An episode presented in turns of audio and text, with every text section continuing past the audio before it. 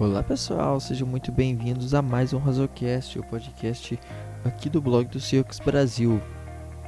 Você já faz parte do nosso grupo de membros? Não? Então que tal acessar agora bit.ly barra colaborebsbr e conheça agora nossos planos de colaboradores. Nós do blog do Circus Brasil já estamos há mais de dois anos produzindo o melhor conteúdo em língua portuguesa sobre os Seattle Seahawks que você pode encontrar na internet. O plano de colaboradores você vai estar ajudando a gente ainda a crescer mais e poder produzir ainda mais conteúdo. São planos começando a partir de R$ 2,99 e onde você vai ter acesso a muita informação, muita, muito conteúdo é, como por exemplo, você poder fazer parte da nossa sala do Discord, onde a gente vai estar tá lá muitas vezes comentando os jogos ao vivo, em tempo real e ainda concorrer a brindes exclusivos aqui do blog. Então, venha fazer parte dessa, desse time com a gente, venha fazer parte da família BSBR. Então, fique aí agora com mais um podcast. Grande abraço e Go Rocks!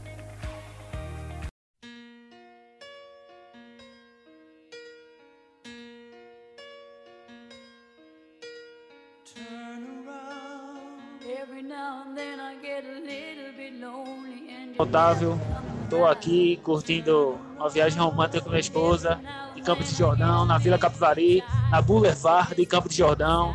Abro aqui o aplicativo para ver o resultado. Tá 3 a 0 para o Seahawks. Não seria uma lavada? Sigo no, sigo no quadro, né? só estamos ganhando de 3 a 0 O que é que está acontecendo com o time? Valeu, um abraço. Galera, estou aqui diretamente de Natal para dizer que não temos um chocó. Isso aí deu mais estresse do que qualquer coisa aí. É só estando aqui na, no ambiente das dunas para relaxar o suficiente aí para esquecer essa derrota aí. Mas vamos que vamos. O Russell Wilson está mais perdido que uma galera que está aqui pelo resort. Então é isso aí. Grande abraço e Go Rocks! Olá pessoal, sejam muito bem-vindos a mais um Razocast, o podcast aqui do blog do Seahawks Brasil. Depois de desse, dessa mensagem aí dos nossos capitães do, do blog, Wagner e Alexandre, que estão aí em lua de mel depois de dois anos de casado, pistolando aí com Seattle. Aliás, eles estão estão sendo humildes falando que está em Campos do Jordão e Alexandre Natal. Alexandre, para ser específico, ele está nas Bahamas e Wagner está nos Alpes Suíços. Então, é, deixa aí de humildade falar que tem Campos do Jordão e Natal, que isso aí é mentira. Tá feito protesto. E hoje aqui para para acompanhar esse podcast comigo, nosso nosso novo membro, nosso quinto Beatle do blog do Seahawks Brasil, Paulinho Mendes. E aí, Otávio, muito obrigado, né? Uma honra estar aqui. Primeira participação no podcast. Infelizmente, logo depois desse jogo terrível que a gente teve contra os Giants, né? Eu vou, tô chegando aqui para estrear com chave de bosta, mas, mas para ser sincero, assim é muito difícil, né? Tá substituindo Alexandre, uma fera que inclusive tá com fortes chances de ser nosso, nosso, nosso novo coordenador ofensivo, pelos rumores que eu tenho ouvido. Mas eu tenho certeza que Alexandre preferia estar nas Bahamas do que estar aqui falando sobre esse jogo. Então, então eu tenho certeza que ele está num lugar melhor que eu. Então, é isso aí. É isso aí, vamos que vamos. A gente vai tentar, né? É, Alexandre tá aí curtindo uma comemoração do, do casamento dele, depois de, dele ter falado, dado algumas declarações polêmicas aí, a, ele teve que ser intimado pela, pela Gabi, a, a, esposa dele, a fazer alguma coisa, né? Então ele teve que dar o jeito, tá lá nas Bahamas agora curtindo esse esse comemoração de casamento aí. Já chegou nas Bahamas? Ele tava embora bora outro dia. É, não, os caras freta jatinho particular, rapidão chega. É, né? E engraçado. final de semana aí ficou. O, o blog ficou aí a, a mão dos. A, os patrões foram embora. É aquela, aquele velho ditado, né? Quando, quando os gatos vão embora, os ratos fazem a festa. Então, se é. tiver um pouco bagunçado aí, vocês nos desculpem, porque complicado. Inclusive, a, pré, a análise do jogo sou eu quem estou fazendo e ainda não tem a competência que Alexandre tem para fazer esses textos. Tá demorando um pouquinho, mas já já vai sair. Fé, fé que sai. É, quem pode, pode, né? Ele aparentemente não tem Wi-Fi lá nas Bahamas, então tu vai ter que fazer isso aí pro Alexandre, né? É, exatamente. Ele... E também o cara tava, tava lá com a esposa dele, a esposa dele deu essa intimação aí. É... Ah, é que, verdade, verdade. que pedir férias aí do blog. mas mas uma, uma, férias, férias com, com, com méritos que trabalha muito, Alexandre. Verdade. E o... Então, vamos falar do. Começar o podcast falando do, do, nosso jogo, do nosso filme que representou esse jogo. E aí, o filme que sugerido foi que o Todo Mundo em Pânico, porque foi essa sensação durante o jogo, tava todo mundo em pânico, em especial no ataque, vendo Colt e, e a gente vendo Colt McCoy, a gente perder para um time liderado por Colt McCoy. Um cara que nunca teve capacidade de ser titular na NFL, o famoso eterno backup e ruim backup ainda, nem é um bom backup, mas é, tivemos esse aí um pânico total no jogo. É, tá todo mundo em pânico, assim, eu não sei quem tá mais em pânico, são os jogadores, são os torcedores, se a comissão técnica tá uma uma zona esse time de Seattle. E o mais engraçado foi que na entrevista do Russell Wilson depois do jogo, a primeira coisa que ele falou foi: aqui não tem pânico. parece até que ele parece que ele já sabia qual era o tema do nosso episódio. Tava se prevenindo. Pois é, é o, filme é, é uma paródia de. É um spin-off de vários filmes. De. de aí de vários filmes de terror. É, é uma boa comédia aí para quem para quem gosta. Então fica a dica. Otávio, já assistiu aquele Histeria? Eu, eu sempre confundia Histeria com Tá Todo Mundo em Pânico. Histeria? Acho que essa eu nunca vi, não. Não, parece que Tá Todo Mundo em Pânico, mas eu acho que é uma paródia de Tá Todo Mundo em Pânico. Talvez eu esteja falando besteira. Histeria, não sei, esse eu não conheço. Eu, o, todo mundo, tem o, o, o, filme Pânico, né, que é o, o, o a paródia central do filme, né? Uhum. Mas é. O, o, Tem várias, tem várias referências no filme, né? Tem referência de Matrix, tem referência de O Sexto Sentido, é... tem referência ah, de vários de vários filmes mesmo, vários vários filmes de terror principalmente, então é um filme bem engraçado aí tem ah, tem tem várias. Na verdade, é uma, uma sequência de filmes, tem, tem mais de, de um filme do. do são cinco filmes ali, da, na trilogia aí, mas é um, é um bom filme aí. Os últimos aí já não ficaram tão bons, mas os primeiros vale a pena.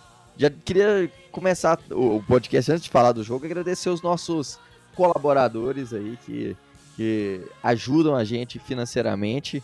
O Henrique Nascimento, o Henrique Rezende aí, no, novo membro aí, novo colaborador ajudando a gente. Também o Diogo Farina, o Igor Sorrentino, Leonardo Teixeira, é, o Edras Ávila, nosso clássico Darlan Cariaga, que além de colaborador é o cara responsável por traduzir esse podcast em imagens. E aí ele tem lá o resumão. E também o Weston Oliveira, que está sempre aí com a gente. Um abraço aí para todos os nossos colaboradores, para todo, todo mundo que nos ajuda aí de alguma forma, compartilhando os, os, os podcasts, os posts, interagindo com a gente nos grupos, no Twitter. É sempre muito legal isso aí. Então, muito obrigado a todo mundo. Então, vamos falar desse total calamidade aí que foi esse jogo contra, o, contra os Giants, né?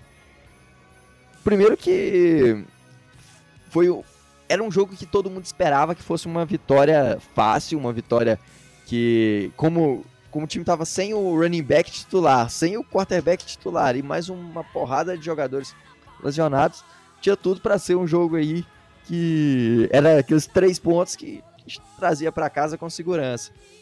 Mas não foi bem assim, a história terminou muito diferente do planejado, com vários vilões nessa, nessa partida, e que não foi a defesa, milagrosamente não foi a defesa, os vilões ficaram mais por conta do ataque. E aí, Paulinho, o que, que você achou desse, desse jogo aí? É, como tu falaste, né? A defesa não foi o vilão dessa vez. E quem diria que lá no começo da temporada, quem imaginaria que hoje a gente estaria tentando achar um culpado no ataque, se é o Russell Wilson, se é o Brian Schottenheimer, e não estaria culpando o Ken Norton, né? Plot twist que aconteceu ainda nessa temporada. Agora sim, é difícil encontrar um que é mais culpado que o outro, sabe? Eu acho que assim, é um conjunto de coisas, uma coisa completa a outra. Eu acho que hoje foi uma das piores. Hoje não, desculpa, ontem foi uma das piores partidas que o Russell Wilson teve na vida dele. Né? E o que mais me decepcionou no Wilson foi porque assim, a gente já viu partidas ruins dele, que ele lançou muitas interceptações, por exemplo, naquele jogo contra os Packers, né, na final de conferência, ele teve quatro interceptações. Mas ele nunca mudou o estilo, ele continuava lançando a bola, continuava tentando. E nesse jogo, pareceu que era um outro Wilson. Parecia que era um, era um fake dele. Eu não sei, pareceu que ele estava machucado, pareceu que era um outro Wilson, eu não sei. Mas não pareceu o Russell Wilson normal, pareceu que ele estava hesitando muito, como ele hesitava no começo da carreira. Pareceu que ele estava muito lento na hora de fazer as leituras, estava procurando muito passe longo. Assim, eu achei que foi, ele foi muito, muito mal mesmo em todos os aspectos. Dito isso, eu acho que assim, se eu sou um treinador, sou um coordenador ofensivo e eu vejo que o meu quarterback, apesar dele ter potencial de jogar a nível de MVP, se ele estiver tendo uma partida ruim, uma partida na qual ele não está conseguindo é, achar os passes, ele está lendo a transição, eu vou fazer ajustes para poder ajudar a vida do meu quarterback. E eu acho que assim, eu acho que um dos grandes problemas no jogo foi que Seattle não fez nenhum ajuste. Né? Uma coisa que até no Twitter eu vinha pedindo durante o jogo, que no intervalo o Seattle trocasse e começasse a tentar passes mais curtos, ali talvez com o algumas rotas cruzadas, passe para running backs, screen passes, né? Alguns passes mais curtos, mas não. Russell Wilson pegava a bola e olhava para o fundo do campo, e olhava para o fundo do campo. Os Giants foram, fizeram uma ótima partida defensivamente, colocaram dois safeties lá atrás o jogo praticamente todo, e o Russell Wilson simplesmente não conseguiu é, é, lançar essa bola longa. Eu vi algumas pessoas assim criticando a nossa linha ofensiva. Uma estatística que eu achei interessante foi que nas jogadas de sec que o Wilson sofreu, que foram cinco sacks, a média dessas jogadas demorou 4.8 segundos. Então, assim, isso mostra que o sex não foi porque o Wilson não teve tempo no pocket, foi porque ele realmente estava hesitando, estava demorando. Ele chegou nesse jogo com uma média de 2.93 segundos até lançar a bola, né? Então, assim, foi uma combinação de erros, mas eu acho que entre Russell Wilson e Schottenheimer, assim, acho que a gente consegue culpar esses dois, principalmente. É, exatamente, assim, foram, foram os dois principais, né? Acho que teve outros também. Eu, eu, eu diria até que os nossos recebedores, é, não gostei da, da, da, atuação nem do, do, Tyler Lockett, nem do DK. É, eu acho que, inclusive, até uma coisa que não tem que ser, que não tem, muita gente não tem falado, mas é eu acho que precisa ser dito que o DK é um grande recebedor, tem se tornado um grande recebedor, mas os drops dele têm causado problema, é, é um dos pontos também. É, mas assim, isso aí foi, foi de menos, né? O grande problema realmente foi a questão de Russell Wilson, que estava num, num, péssimo momento, e de Brian Schottenheimer, que não tem a capacidade de, de mudar o plano de jogo mesmo quando tá vendo que tá tudo indo pro, pro ar, né? Mas aí, até no, no final do, do jogo, é, a gente teve aí mais utilização do Hollister, do, do Disley, com, começando a funcionar bem, até passes para running backs mesmo, acionando o Dallas em alguns momentos, o Carson, é, apesar de ter errado e, naquela recepção e causado a interceptação, mas era, era um plano de jogo que, que até certa, de certa forma funcionou bem. E assim, é uma coisa que a gente sempre tem pedido. Lógico, é, o Russell Wilson é uma arma vertical, a gente tem excelentes é, é, recebedores que atuam na, na, na parte vertical do campo, né? O, o, o DK principalmente é um, uma arma muito absurda verticalmente, mas é, quando isso não dá certo, o Schottenheimer não pensa num plano B de atuar logo e, e fazer algumas coisas para surpreender. No jogo, no jogo, como você mesmo citou aí, os safeties colocaram, os Giants colocaram os safeties no fundo do campo e nem se preocuparam com isso. É, e, e de, deixando um grande espaço na frente. Sendo que o, o grupo de linebackers do, dos Giants era fraco, é muito fraco. Blake Martinez é um, uma máquina de tackles, mas é um cara que na cobertura ao passe ele é muito ruim. E isso deveria ter sido explorado e não foi por muito por incompetência aí do Schottenheimer em fazer essas essas modificações, essas É, e assim, apesar de o Wilson ter jogado muito mal e ele merece todas as críticas, ele também tem muitos créditos, ele vem jogando bem, ele tá queimando os créditos muito rápido, com certeza. Mas o que eu quero dizer é, é normal um quarterback ter atuações abaixo. O, o que não é normal é um, o, o staff, né, o, o offensive coordinator e o Pete Carroll não fazerem nada a respeito disso. Eles não tentarem ajudar a vida do, do Russell Wilson, digamos assim. Os Saints, por exemplo, enfrentaram os Falcons e eles estão sem o Drew Brees. Taysom Hill jogou, todo mundo estava curioso para ver o que que Taysom Hill ia fazer. Taysom Hill jogou muito bem. Mas por que, que ele jogou bem? Porque o, Sean Payton fez um sistema, um esquema que favorecesse ele. Ele, fez, ele não fez muitos passos complicados, ele foi jogando é, passes curtos, mais, um pouquinho, vários passes curtos aos poucos, foi correndo às vezes, foi dando a bola para o Latavius Murray, para Alvin Kamara, e daqui a pouco o fundo do campo foi abrindo. Por que, que a gente não pode fazer isso com o Wilson quando ele está mal? Não é porque ele é o Wilson que a gente não pode jogar, digamos assim, chamar jogadas que chamaria para um quarterback convencional, entendeu? Um quarterback comum. Vamos chamar chamadas fáceis para Russell Wilson, vamos passar confiança para ele. Começa um, um slant, né? Como eu falei, um screen pass, Vamos começar a dar mais confiança para o Wilson, para ele acertar, ir acertando os passes. Eu tenho a impressão que o Wilson sempre gostou muito de ter uma, uma alta porcentagem de passes completos. Né? No começo da temporada a gente via ah, ele ter mais touchdowns que passes incompletos. E no jogo de hoje, foi é, no jogo de domingo, ele teve 27 passes completos de 43.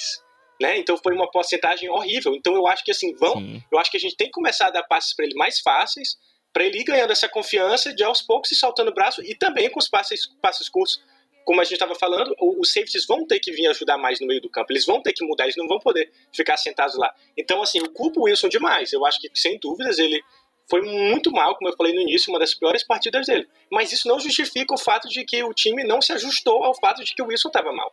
O time poderia simplesmente mudar as chamadas, poderia talvez chamar mais jogadas com o Carson, que até em jogada de quarta para um, que para mim era fácil, só dar a bola para o Carson, deram a bola no Wilson. Sim, é difícil entender o que eles estavam pensando. É, teve, teve um momento que, que era quarta.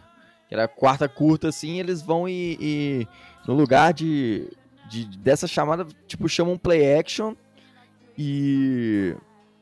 E assim, você não tava com o Carson em campo. Pra, pra, é, era ali. Todo mundo ia morder o play action Sim. se fosse o Carson em campo. Porque você sabe que, que é uma ameaça muito mais forte. O Carson um dos, dos, melhores running backs quebrando tackles e, e, e, e para conseguir essa, essas jardas curtas.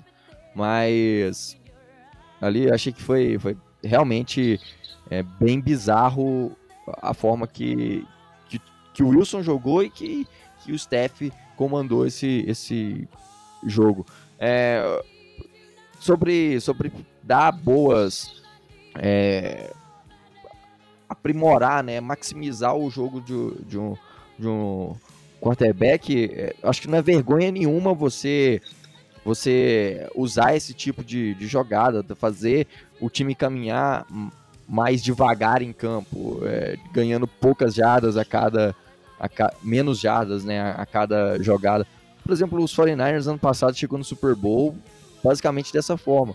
Dessa forma, você, você, já tem uma. Você fica mais tempo com o ataque em campo, você já tem uma defesa que não é boa, você mantém ela mais descansada, mantém ela mais fora de campo, e com um, quarterback do lado oposto, com o, como o, o Colt McCoy, você obrigar ele a passar você naturalmente abre muito mais espaço para poder interceptar, para produzir turnovers, é, deixa mais pressão no time adversário. Então foi, foi assim, completamente bizarro a forma que, que o plano de jogo é, foi montado e, e, bizarro como que não, fei, não foi feita nenhum tipo de é, ajuste até o terceiro quarto. Foi, foi fazer depois que a, a vaca já tinha ido pro brejo e, e não tinha como recuperar mais. É, e na entrevista difícil. depois do jogo, perguntaram pro Pete Carroll, né, por que, que,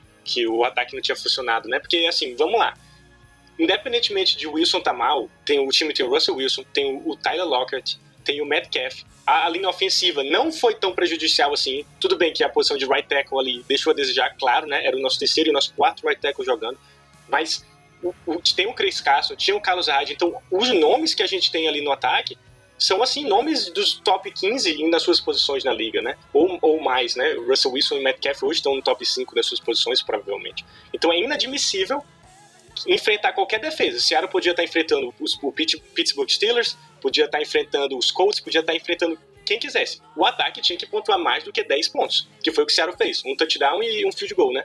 Que o safety foi do Special Teams. Então, a gente só pontuou 10 pontos com o time que a gente tem. É inadmissível contra qualquer defesa no melhor dia deles. Sim, não tem que, o que dizer. E como eu estava falando, na entrevista pós-jogo, o Pete Carroll falou que ele não sabia o que dizer sobre o ataque que ele ia ter que assistir os melhores momentos, analisar para poder comentar. E hoje, segunda-feira, ele deu uma outra entrevista e ele falou que ele não tinha muito a falar sobre a respeito. A única coisa que ele ia falar é que os Giants provavelmente vão ser um time de playoffs. Mas ele não quis falar nada sobre o porquê o ataque não funcionou.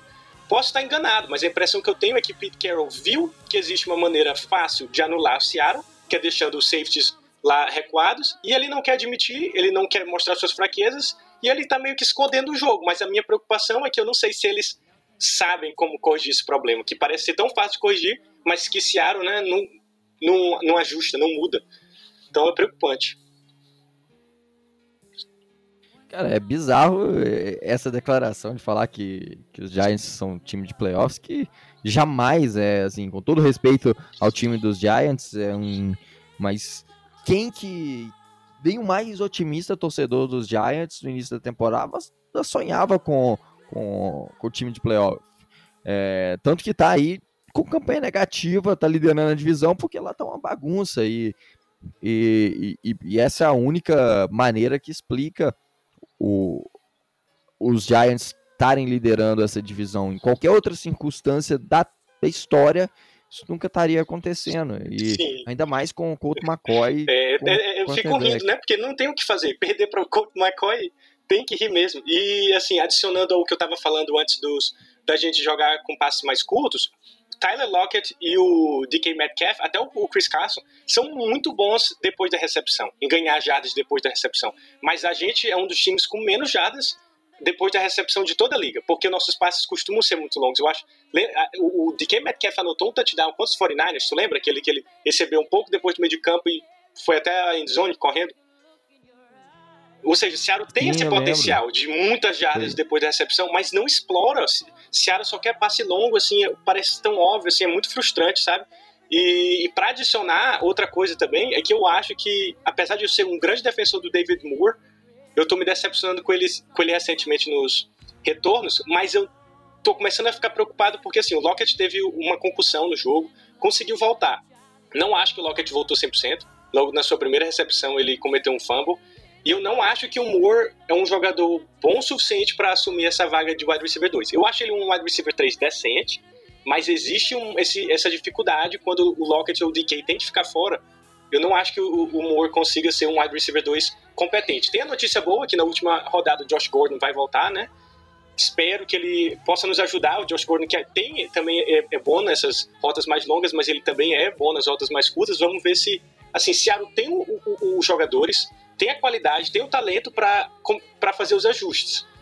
O problema é que os ajustes não vêm. É muito comum a gente ver nas entrevistas Pete Carroll culpar a execução. Inclusive, outra coisa que ele falou na entrevista de hoje, ele falou: Seattle não subestimou os Giants, Seattle, a gente respeitou eles. O problema não foi de foco, de disciplina, foi de execução. E, e, quem é responsável pela execução? Se desde a primeira rodada o problema da defesa era da execução, da defesa era execução, era execução. Agora o ataque tá mal e o problema é da execução, é da execução. Então quem é o culpado? É o treinador. É, é obviamente é. A gente, eu acho assim, é, respeito muito o trabalho que Pete Carroll fez em Seattle e tem feito é, desde, desde que chegou. É um dos caras que, que deu a gente o nosso Super Bowl, fez, um, fez trabalhos brilhantes, mas essa, essa, esse hábito dele de blindar os seus coordenadores, cara, em qualquer circunstância de outro é, coordenador, outro, outro técnico, certamente é, Brian Schottenheimer não estava no comando do ataque, Ken Norton Jr. não estaria no comando da defesa, isso aí é, é, é claro, é, é evidente. É, e assim, e, e, eu diria até que, que hoje em dia, se não fosse Pete, o nome, se ele não se chamasse Pete Carroll, ele estaria aí é, ameaçado de ser o, o, o, te, o técnico para o próximo ano, né? Então, é, respeito muito o trabalho dele, mas esse ponto é, ele, ele, tem que parar de, de ficar blindando esses coordenadores, porque é é péssimo. O trabalho do, desses caras tem sido péssimo. O Schottenheimer tinha evoluído é, nesse ano, o ataque no geral evoluiu bastante, mas é, o, o, grande problema é o time, o, o plano A começa a dar errado, não tem um plano B de reação. Me parece que Seattle não estuda os adversários e, e, e querem ir com uma fórmula pronta e que muitas vezes e, e que quando não dá certo, não tem um, uma, uma segunda fórmula que, que, que, tenta. que pode ser que, que funcione. Aí é aquela coisa, a gente vivia falando assim, ah, pode ser que, que um dia o Wilson não vai estar tá no seu melhor dia e aí a gente depende da defesa. Aí o, ontem foi um, um dia que o Wilson não estava no melhor dia, a defesa fez o seu trabalho, mas o problema é que Schottenheimer e a comissão técnica é, não atuou nesse trabalho, nesse, nessa reação, né? É, então, eu acho que, que nesse ponto aí, essa vitória, essa derrota contra os Giants, ela tem aí uma parcela de culpa bem grande, eu diria que a maior parcela de culpa na mão dos coordenadores, do, de Pete Carroll e do, e do, do staff aí, em geral, principalmente do Pete Carroll e do É, eu acho que o que tu falou do Pete Carroll só tá seguro pro ano que vem. Por ser o Pete Carroll, é muita verdade, assim. Em Seattle é impressionante como o povo ama Pete Carroll. Né? Eu lembro que na época do Super Bowl, contra o que a gente perdeu para os Patriots, existia uma discussão em torcedores de Seattle quem era maior, Pete Carroll ou Bill Belichick. E eu lembro que eu falava, claro que é o Bill Belichick que é maior que Pete Carroll. E, e, e o pessoal lá de Seattle falando, não, é o Pete Carroll, não sei o que, Bill Belichick é, é trapaça, não sei o quê. E assim, existe uma paixão com o Pete Carroll muito grande, porque antes do Pete Carroll, Seattle era outro, né? Ele realmente mudou o patamar de Seattle, mudou essa cultura de Seattle, que é o que mais se repete sobre o Pete Carroll, que a cultura dele é vitoriosa, é cultura de competitividade, né? Então ele realmente é muito amado em Seattle, participou dos protestos esse ano, assim, todo mundo ama Pete Carroll em Seattle. Então é justamente o que tu tá falando, ele não vai sair de Seattle muito pelo nome dele. Eu sou muito fã do Pete Carroll, muito por isso que eu acabei de explicar. Sou muito fã dele. Mas a questão é o seguinte: se o motivo do Pete Carroll ser um bom treinador, se o motivo dele estar tá em Seattle é a, a cultura que ele implementa no time, então eu acho que a gente tem que pensar assim. A gente não, no caso o Seattle tem que pensar assim: como a gente pode manter o Pete Carroll, manter a cultura que ele, que ele implementa, mas sem as cargadas que ele faz dentro de campo? Talvez a gente mude, assim, eu acho que passa muito pelo coordenador ofensivo e defensivo. Se a gente tivesse um coordenador ofensivo excelente, um coordenador defensivo excelente, eu acho que muito sairia do, das responsabilidades do Pete Carroll, sabe? De chamada de jogadas e, e, decisões. O, o, Pete Carroll, em tomada de decisão, ele sempre foi ruim, em pedidos de tempo e tudo mais, mas ultimamente ele está se superando. Teve um, um field goal no primeiro quarto, que ele, no primeiro tempo que ele deixou de chutar na linha de 37 jardas, ali é um, né, um field goal de 54, 55 jardas, que o, o Jason Myers tinha acabado de acertar um de 61 jardas, acertou todos os field goals, field goals na temporada e simplesmente ele foi pro punch. Assim, não entendi. Aí, mais tarde, no segundo tempo, teve uma jogada que o Giants foi chutar um field goal e Seattle pediu um timeout.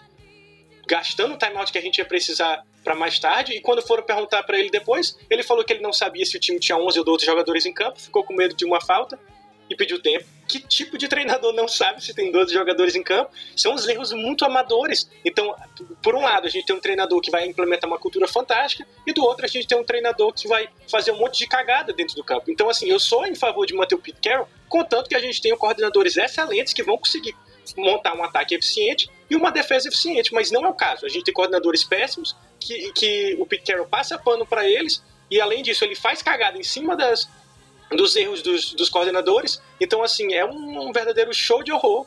E eu começo a ficar bem preocupado pro nosso futuro, porque, não sei, a gente tinha time para ir longe, tinha time para ir pro Super Bowl e a gente não tá jogando nem a 50% do nosso potencial. É, exatamente, assim, acho que é, acho que primeiro que quem pensava em algum ainda pensava em Wilson na conversa para MVP isso aí. É, já foi embora, não, isso não, não, tem mais possibilidade disso acontecer. É, esse jogo deu total gabarito para ele não ser é, MVP nessa temporada. Espero que nas próximas isso possa acontecer um dia, obviamente. A gente torce para isso, mas nessa temporada é, acho que nem seria injusto colocar ele na conversa para MVP diante das atuações péssimas que ele tem feito aí desde a de algumas semanas, desde, desde a semana 7, tem feito algumas atuações bem questionáveis. É, bem mesmo. questionáveis ainda tá bem sendo bem generoso com ele. É. é. Mas aí, se há um ponto bom nesse jogo, foi que a nossa defesa, ela, de alguma maneira, teve bastante, foi, foi bem forte em alguns momentos, a secundária teve, teve alguns bons momentos, é, mas no, no, no, terceiro quarto a gente teve um apagão geral e o time acabou cedendo, cedendo aí um caminhão de jardas, principalmente pelo jogo corrido. E isso foi, foi fundamental para a vitória dos Giants. Os Giants basicamente ganharam o jogo naquele terceiro quarto e basicamente ganharam correndo. Afinal, a nossa defesa, ela qual que é a nossa defesa de verdade? A defesa dos três quartos aí, né, do primeiro, segundo e quarto quarto é, ou, é, ou é do terceiro, é do terceiro. Qual que é que é essa defesa de verdade? Assim, na minha opinião, eu acho que a nossa defesa hoje é a defesa do primeiro, segundo e quarto quarto. Né? É até engraçado falar isso porque nossa defesa era no começo da temporada era disparada uma das piores da história, né? E hoje, inclusive, notícia boa para nossa defesa, não somos mais a pior defesa da NFL, somos a segunda pior. Jaguars agora, Jacksonville Jaguars é a pior defesa da NFL. Mas assim, eu acho que vale lembrar que o grande diferencial na nossa defesa, que realmente mudou a nossa defesa, foi o do Carlos Dunlap, que veio dos Bengals, e ele estava machucado, jogou apenas 23 snaps, não jogou 100% esses snaps, então, assim, eu acho que a nossa defesa poderia ter jogado ainda melhor se ele estivesse jogando. E, assim, não é aceitável o apagão que a nossa defesa sofreu no terceiro quarto, mas eu acho que é uma coisa que acontece com todas as defesas. A própria Legion of Boom tinha apagões, não, às vezes tinha apagões de, de um jogo inteiro, mas tinha apagões de tomar muitas jardas assim, em sequência. É, eu não, como eu estou falando, não é aceitável, não é perdoável, não pode deixar aquilo acontecer. O, o Wayne Gallman, né, não que ele seja um, um, running back ruim, mas ele é um running back 2 e correr 135 jardas contra a gente, correndo uma, uma, uma corrida dele de 60 jardas, que foi aquela que preparou para o touchdown deles, assim, é inaceitável. Mas eu acho que. Pode falar. Não, é, o que eu ia dizer era a respeito. É, justamente, assim, era um running back 3 do time, né? Tinha o, o Saquon Barkley, que foi que estava lesionado, depois teve é, o Davante Freeman também, Sim. que se lesionou e, e, era o running back 3. E também teve o Alfred Morris, que também fez um, um bom jogo marcando dois touchdowns aí na, na partida. É engraçado que o Alfred Morris ele anotou o primeiro touchdown dele recebendo, recebendo a bola na carreira dele e ele tá na NFL desde 2012. Engraçado, né? Mas sim, pois é, então assim, eu acho que a defesa de Seattle vem apresentando uma grande melhora. E, assim, Jamal Adams, para mim, jogou a melhor partida dele na, na temporada. Tá realmente recuperado da lesão. Ele teve 11 tackles, empatado com o Jordan Brooks, que também teve 11 tackles, lideraram o nosso, nosso time em tackles. Jordan Brooks também que vem. Não, como a gente sempre fala, né? Ele não vai pagar a, a primeira pick, mas Aí eu vou discordar de, de você, porque eu, eu sempre tenho falado aqui que é, para ser uma primeira pick ela tem que ser um titular sólido. E o, e o Brooks ele tem se tornado esse titular sólido. Então, se ele conseguir ser esse cara é, que ele tem apresentado aí, principalmente nas últimas partidas, sendo esse titular sólido, no último jogo, nesse último jogo contra os Giants, ele teve 77%, 77% dos snaps é, jogando, então eu acho que é mais do que suficiente para se pagar uma, uma primeira rodada. Então, é, lógico que talvez ele não seja um cara all pro, um cara pro bowler, mas é, se ele conseguir ser esse cara sólido por alguns anos aí, é, acho que vai ser pago. Ele é um cara que eu realmente tenho me surpreendido bastante com ele. É, e não esperava isso tudo dele, tem me surpreendido. É, assim, eu, eu, eu, tenho essa opinião, mas eu não acho que necessariamente a tua opinião esteja errada. Ele, ele vem melhorando muito na cobertura ao passe, que era o que mais se, que mais se preocupava com ele na época do draft. É, além disso, ele parece ter um teto muito grande, né? Ele parece que vai evoluir muito, ainda mais jogando com KJ e Bob Wagner. De fato, pode ser que ele se pague. Eu acho que, assim, eu não sei, eu tenho minhas dúvidas, mas, é, de fato, pode ser que ele se pague. Mas, assim, a minha preocupação é, é, também com essa questão. Tu falaste que ele jogou a maioria dos snaps, né? Mais de 70%. E, e isso é verdade. Agora, o, o, Alton Robinson, por exemplo, no começo da, da, da, temporada, ele não vinha jogando, aí começou a jogar. Começou a ter mais snaps, conseguiu jogadas importantes, e de repente perdeu mais snaps. Nessa, nessa partida de, de, de domingo contra os Giants, o Dunlap teve 23 snaps snaps apenas. Então a gente pensa, ah, se ele perdeu os snaps, o Alton Robinson vai ganhar mais alguns. Alton Robinson só teve 12 snaps. Então, assim, o fato de Jordan Brooks ter tido 70 e poucos por cento dos snaps é ótimo, mas eu espero que se mantenha assim, né? Que o Seattle não perca, não, não tire snaps dele como tem feito com alguns outros jogadores. Não, não tem uma lógica, né? Seattle é uma loucura esse nosso, esse nosso coordenador defensivo. É, torcer para um time que tem Ken Norton Jr. é por emoção, né? E outra coisa que eu queria falar da defesa, é também falando da entrevista do Pete Carroll, que foi um show de horror, foi que quando perguntaram sobre esse terceiro quarto, né, que acabaram com, nosso, com a gente no jogo corrido, ele simplesmente falou que não sabe como a nossa defesa não parou o que o Giants estava fazendo, porque ele acha que foram coisas bem básicas. Então ele não sabe como a gente não parou. Como que o treinador tá falando isso pra gente? Tá todo mundo em pânico, meu amigo. É, isso, isso é, é muito bizarro. Eu acho que ele que ele tá invertendo a culpa e blindando Ken Norton Jr. de e ele próprio, né? Porque ele que que escolheu o Ken Norton Jr. E eu acho que assim, a defesa ali, obviamente, teve falhas de execução, Bob Wagner errou em alguns diagnósticos, é, a linha ofensiva dos Giants também tem que dar muito mérito. É, eles tiveram. Eles, teve momentos que eles colocaram o Shane, o Shane Lemieux é, como, como um fullback, abrindo espaço de bloqueios. Eu achei isso é, uma ideia muito boa e funcionou muito bem.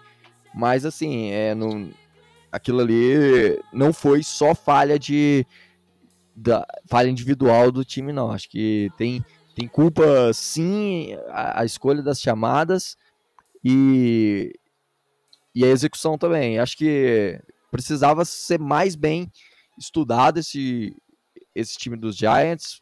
O time não, me parece que não estudou da forma que, que precisava. E isso aí foi o que impactou mais nessa nossa derrota. É, e assim, para continuar com os destaques positivos, né, se tiveram que tiveram alguns apenas, o Jamal Adams, né, jogou muito bem, o Jordan Brooks jogou muito bem. Eu achei também que o Diggs e o KJ Wright jogaram bem. O KJ Wright não teve nenhum tackle perdido, nem o Quandre Diggs. E os dois foram muito bem na cobertura contra o passe. KJ Wright fez sua jogada principal, a sua especialidade, que é dropar interceptações. Mais uma. Exatamente. Mas, mas jogou bem na cobertura, né? Os dois, acho que jogaram bem. Em geral, eu achei que a nossa defesa foi boa. Eu achei que cometeram erros coletivamente, assim, em, naqueles, naqueles momentos do terceiro quarto, mas tirando aquela pane, em geral, acho que a defesa jogou uma partida boa o suficiente para o ataque de Seattle conseguir destruir o adversário. Só que não foi o caso. Exatamente, assim, eu acho que foi uma. Eu espero muito ver aí uma, uma continuação dessa defesa, porque é o que a gente precisa agora, é colocar a cabeça no lugar do ataque. Russell Wilson precisa acordar é, e a defesa se manter nesse nível. Falando sobre o, o, Diggs, eu achei sensacional. Um outro cara também que precisa ser falado. E assim, é mais uma prova da incompetência que é Pete Carroll e, e, e Ken Norton Jr. na defesa. É que o Reed fez diferença como. como. Cornerback. É, cornerback. Né, no lugar do, do Trey Flowers. O Flowers teve uma. teve partidas horríveis e nesse jogo o Reed é, foi, foi bem melhor, absurdamente melhor do que o, o, o Flowers. É, e outro ponto positivo também que precisa destacar é o, o Ryan Neal, que para mim foi um dos grandes destaques desse jogo também.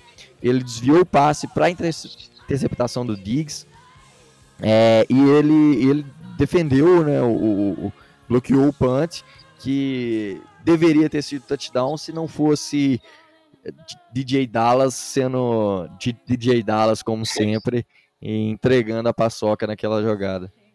É, e assim, esse é o tipo de jogador que todo treinador quer, né? Aquele jogador, ele jogou defensivamente apenas dois snaps e um deles ele, ele desviou o passe para interceptação e no special teams ele bloqueou o passe, assim, não tem como pedir mais de um jogador, sabe? Eu, eu acho ele um, um, ótimo achado de Seattle, com certeza a gente tem que renovar o, o, o contrato dele. E assim, nessa defesa tão triste, com tantas notícias ruins, começando pelo Flowers, eu acho que o Neil é uma, uma boa surpresa, né? Uma boa é, novidade para o nosso time. Me lembra muito a situação do Bradley McDougall, né, que quando chegou era meio desconhecido, expectativas baixas, reserva do Ken Chancellor, e aos poucos foi jogando e conquistando seu espaço. Tenho muita expectativa para o Ryan Neal, para o futuro. É, eu também estou bastante empolgado aí com ele. Acho que é um cara que, que agrega bastante o nosso time.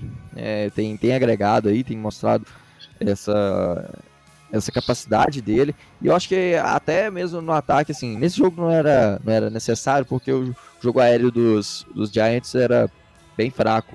Né? Mas em, em jogos contra times que tem, que exploram mais o, o campo, mais o jogo aéreo, é, como por exemplo é, Arizona, é, a gente já enfrentou Arizona duas vezes, mas em jogos contra times como Arizona, podem, pode ser usado mais formações é, Daime com ele sendo um cara de ajudando na, na, na marcação, né? Então é, é, um cara que eu acho que, que agrega muito, pode ser usado também como blitzer. É, ele já, já, mostrou isso em alguns momentos, então é, é aquela peça que, que, que tá ali, que é um coringa que, que ajuda demais o time. Então, todo mérito nessa partida pro Ryan Neal. É, e assim, tentando pensar de uma maneira otimista pro, pro ano que vem, a nossa secundária também tem o Marquise Blair, né, que vai perder a temporada por lesão. E o Guamadi também, que eu acho que está jogando muito bem esse ano, então eu acho que a gente está bem servido, né, de jogadores que podem fazer várias funções ali, mas infelizmente o Flowers ainda entra em campo, né? Pete Carroll acha um jeito de botar Pete Carroll pro jogo. E para falar do DJ Reed também, né, vale é, frisar também que ele foi muito bem no retorno, né, no, no retorno de kickoff, é, no final do primeiro tempo, quando o Ryan New bloqueou o punch e a gente teve o safety, né? Eles tiveram que chutar a bola de novo pra gente e ele conseguiu um retorno fantástico, deixou a gente no campo de ataque. Não conseguimos nada, né, da jogada, mas foi um ótimo retorno. E eu não entendo por que ele não retorna os nossos punts também, porque o David Moore é o nosso retornador e assim, com todo respeito, mas parece, eu não sei se ele retorna logo depois de comer uma feijoada, se ele se ele passou assim óleo no sapato dele, mas ele vai caminhando, pulando assim, ele não corre, não tem agressividade para retornar, dá uma raiva assim. Eu não entendo o que, que ele tá fazendo. Parece que ele não pediu, que ele acha que pediu fair catch, mas ele não pediu, eu não sei. É assim, é decepcionante o que o David Moore tá, tá fazendo nesse retorno, não sei se ele tá 100% também. E eu, e eu não entendo por que, que ele continua retornando. Também tem o Freddie Swain, que retornou três é, kickoffs, e ele poderia retornar o punch também, não está retornando, assim, são essas pequenas coisas que me irritam muito com os nossos treinadores, sabe? Coisas que a gente consegue ver, que são óbvias, que simplesmente o time não, não ajusta, não muda, né? Muito decepcionante. E pensando de uma forma mais otimista, né, o futuro na temporada, assim, a gente sabe que Seattle não vem fazendo ajustes, Seattle, a gente bate nessa tecla o tempo todo, Seattle tem defeitos claros e não está melhorando, mas assim, se Seattle não tivesse esse jogo contra os Giants tão horrível, porque assim, o Seattle tem dificuldade contra dois safeties lá em cima do campo, a gente já sabe disso, a gente sofreu contra os Vikings nos últimos dois anos por conta disso. Ano passado, na estreia de Seattle na temporada, a gente teve um jogo horrível contra os Bengals, foi quase tão horrível contra os, contra os Giants, horrível, e eles também jogavam com dois safeties lá em cima. Então a gente tem esse problema, o Russell Wilson tem esse problema já de um tempo, não é novidade. Mas eu acho que ontem contra os Giants isso ficou mais escancarado do que nunca. E eu acho que ficou escancarado em um nível, porque a gente ganhou a gente teve dificuldade contra os Vikings, mas venceu os dois jogos. Muito por sorte porque o Dalvin Cook machucou nos dois. Tivemos dificuldade contra os Bengals, mas vencemos dos Bengals. Então assim, finalmente, eu sei que eu não queria perder, mas finalmente essa nossa limitação foi punida. Finalmente o fato de que o Russell Wilson não consegue jogar contra dois safeties lá em cima foi punida e eu espero, eu só espero, né? Para qualquer outro treinador, isso seria uma, um pré-requisito. Isso com certeza ia acontecer. Mas para Pete Carroll, eu espero que eles consigam notar essa dificuldade e consigam criar ajustes, porque daqui para frente eu tenho certeza que todos os adversários de Seattle vão tentar fazer isso. E eu prefiro que a gente tenha uma partida horrível dessa contra os Giants do que nos playoffs. Então, assim, eu sei que tá difícil imaginar que Seattle pode ir longe. Mas, sinceramente, se Seattle conseguir corrigir esse erro, Russell Wilson ganhar um pouco mais de confiança e a defesa voltar a jogar bem, acho que dá para sonhar. É, eu tô um pouco menos otimista aí, eu, eu tento me manter ainda com, com expectativa de, de chegar longe, mas é, tô bastante preocupado com esse jogo, esse jogo me deixou é, bem chateado mesmo e, e assim, eu quero... É, é preciso uma reação imediata, semana que vem a gente enfrenta os Jets, os Jets deram trabalho para os Raiders, então é, Adam Gaze está com a corda no pescoço, pode ser que, que venha aí para tentar fazer uma reação. E, e assim, é, é, é preciso que esse time nosso reaja e, e, e, tente alguma coisa mesmo, tente é, mostrar, voltar a, a, ser um time que, que amedronta, porque como eu disse lá na. Eu disse na prévia do jogo, eu tava, na prévia do jogo eu estava otimista, era preciso vencer e dominar. Gente, eu praticamente garantia que essa, que essa nossa vitória é, viria. E só que. E, e eu falei assim, é, não é só preciso vencer, é preciso vencer e dominar. E a gente nem venceu. É, contra os Jets é, é preciso vencer com propriedade, mostrar que, que a defesa é, tá de volta, a defesa tá tá bem e que e que a nossa e que nosso ataque possa voltar, que, que o Russell Wilson possa voltar no nível Russell Wilson, que ontem ele não foi nem, sei lá, 10% Sim. Do, do que do que é Russell Wilson. É, eu tenho uma tese sobre Seattle que é desde que Pete Carroll e desde que o Russell Wilson começou a jogar, que é que Seattle vive muito de momento. Assim, eu acho que nos, todos os esportes vivem muito de momento, mas o Seahawks, principalmente, é, é assim, viciado em momento. Os jogos de Seattle não são a. Sempre é assim, Seattle domina, depois é dominado. Aí depois domina, depois é dominado. Não é um touchdown daqui, um touchdown de lá. Todos os jogos são assim. Pode ver, os Giants não conseguiu pontuar, de repente, boom, destruiu um terceiro quarto, depois não pontuou mais. Todos a gente pode lembrar, mesmo da época da Legion of Boom, acontecia muito isso. Seattle de repente tinha uma dificuldade contra uns times muito fracos e aí depois no final do jogo, boom, ganhava um momento e conseguia vencer o jogo. Contra os Broncos, o momento começou cedo, né, no Super Bowl com o safety e o time viveu daquele daquele sentimento, daquele momento e conseguiu vencer o jogo. Contra os Packers na final de conferência que teve as quatro interceptações de Russell Wilson, não foi um jogo lá e cá. Os Packers destruíram a gente. Se o, o Mike McCarthy não tivesse chutado field goal na linha de uma jarda umas duas vezes, eles teriam destruído o jogo. Mas no final a gente ganhou um momento, ganhou uma confiança e ganhamos depois daquele fake punch, né? Fake field goal, na verdade. E, e Seattle mudou o momento. Então Seattle é isso. Seattle vive de momento. E eu acho que o, que o nosso ataque está passando muito por isso. Faz tempo que o nosso ataque não tem aquele jogo mesmo assim, quatro touchdowns do Russell Wilson, zero interceptações, Chris Carson correndo muito assim para ganhar essa confiança de novo. Eu acho que esse é o grande problema. A gente está precisando desse grande jogo. Poderia ter vindo contra os Giants, não veio. E eu acho que é mais do que obrigação, assim, se tiver alguma coisa mais do que obrigação, é isso que é, contra os Jets. A gente tem que destruir os Jets, assim, sinceramente. Se a gente só vencer os Jets, eu não acho que vai ser o suficiente para o nosso ataque ganhar essa confiança, ganhar essa sequência e ritmo. Não acho. Eu acho que a gente tem que destruir os Jets mesmo para os jogadores falarem: olha, porra, vamos lá, é isso aqui que a gente consegue fazer. Eu acho que, que é isso que está faltando para o time. No próprio jogo contra os Giants, esse é um dos motivos que eu acho que nosso ataque não engrenou. Em nenhum momento o Seattle teve uma sequência de boas jogadas. Tinha alguns bons passes, de repente um sec e a jogada acabava ali. Não teve uma sequência, não teve um momento no jogo, sabe? Eu acho que Seattle é muito assim e eu acho que se a gente quiser mudar a história do final da temporada, tem que começar contra os Jets urgente, é uma obrigação vencer mesmo para assim liderar, assim, disparar nesse momento e tentar chegar até o final da temporada assim, confiante e bem. É, até que é e agora a gente não depende só do da gente para poder vencer a divisão, né? Os Rams estão liderando, venceram os Cardinals ontem. É, a gente ainda tem um jogo contra os Rams, mas é, nas próximas três partidas enfrentam os Patriots, que é um jogo importante para o time dos Rams. É, depois enfrenta os Jets, que a gente que muito provavelmente vai ser uma vitória dos Rams. É, e depois, na última semana, tem os Seahawks. É, é uma situação complicada. A gente espera muito que, que esse time tem aí uma. Que, que tenha essa reação contra os Jets, que, igual você falou que é, seja um jogo para destruir e, e dar aquela confiança para o time para voltar a, a, produzir e, e para a gente chegar nos playoffs com esse entusiasmo, né? Que a gente possa vencer os últimos três jogos e possa chegar nos playoffs com essa força, com essa é, com essa confiança que, que o time precisa para poder é, chegar é, ameaçando e quem sabe aí sonhar com, com o Super Bowl. É, então, pessoal, chegamos ao fim aí de mais um podcast. Se você gostou, não deixe de seguir esse podcast na sua plataforma de streaming favorita.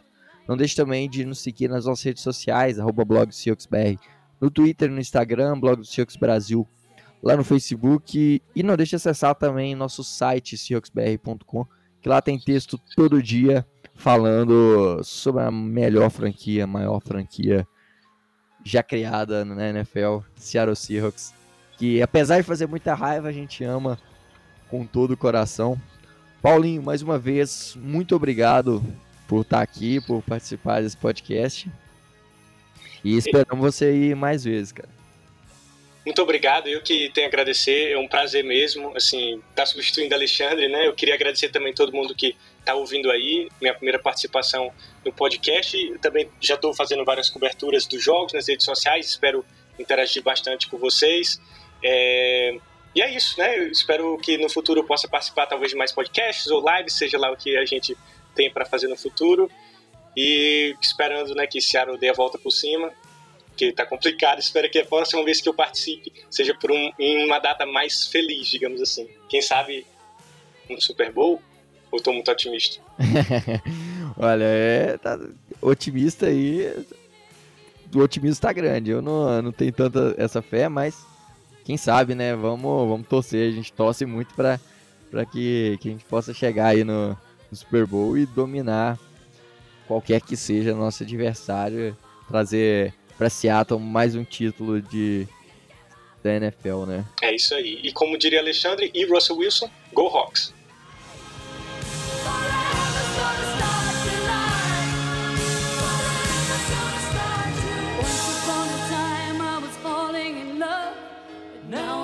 Falling apart.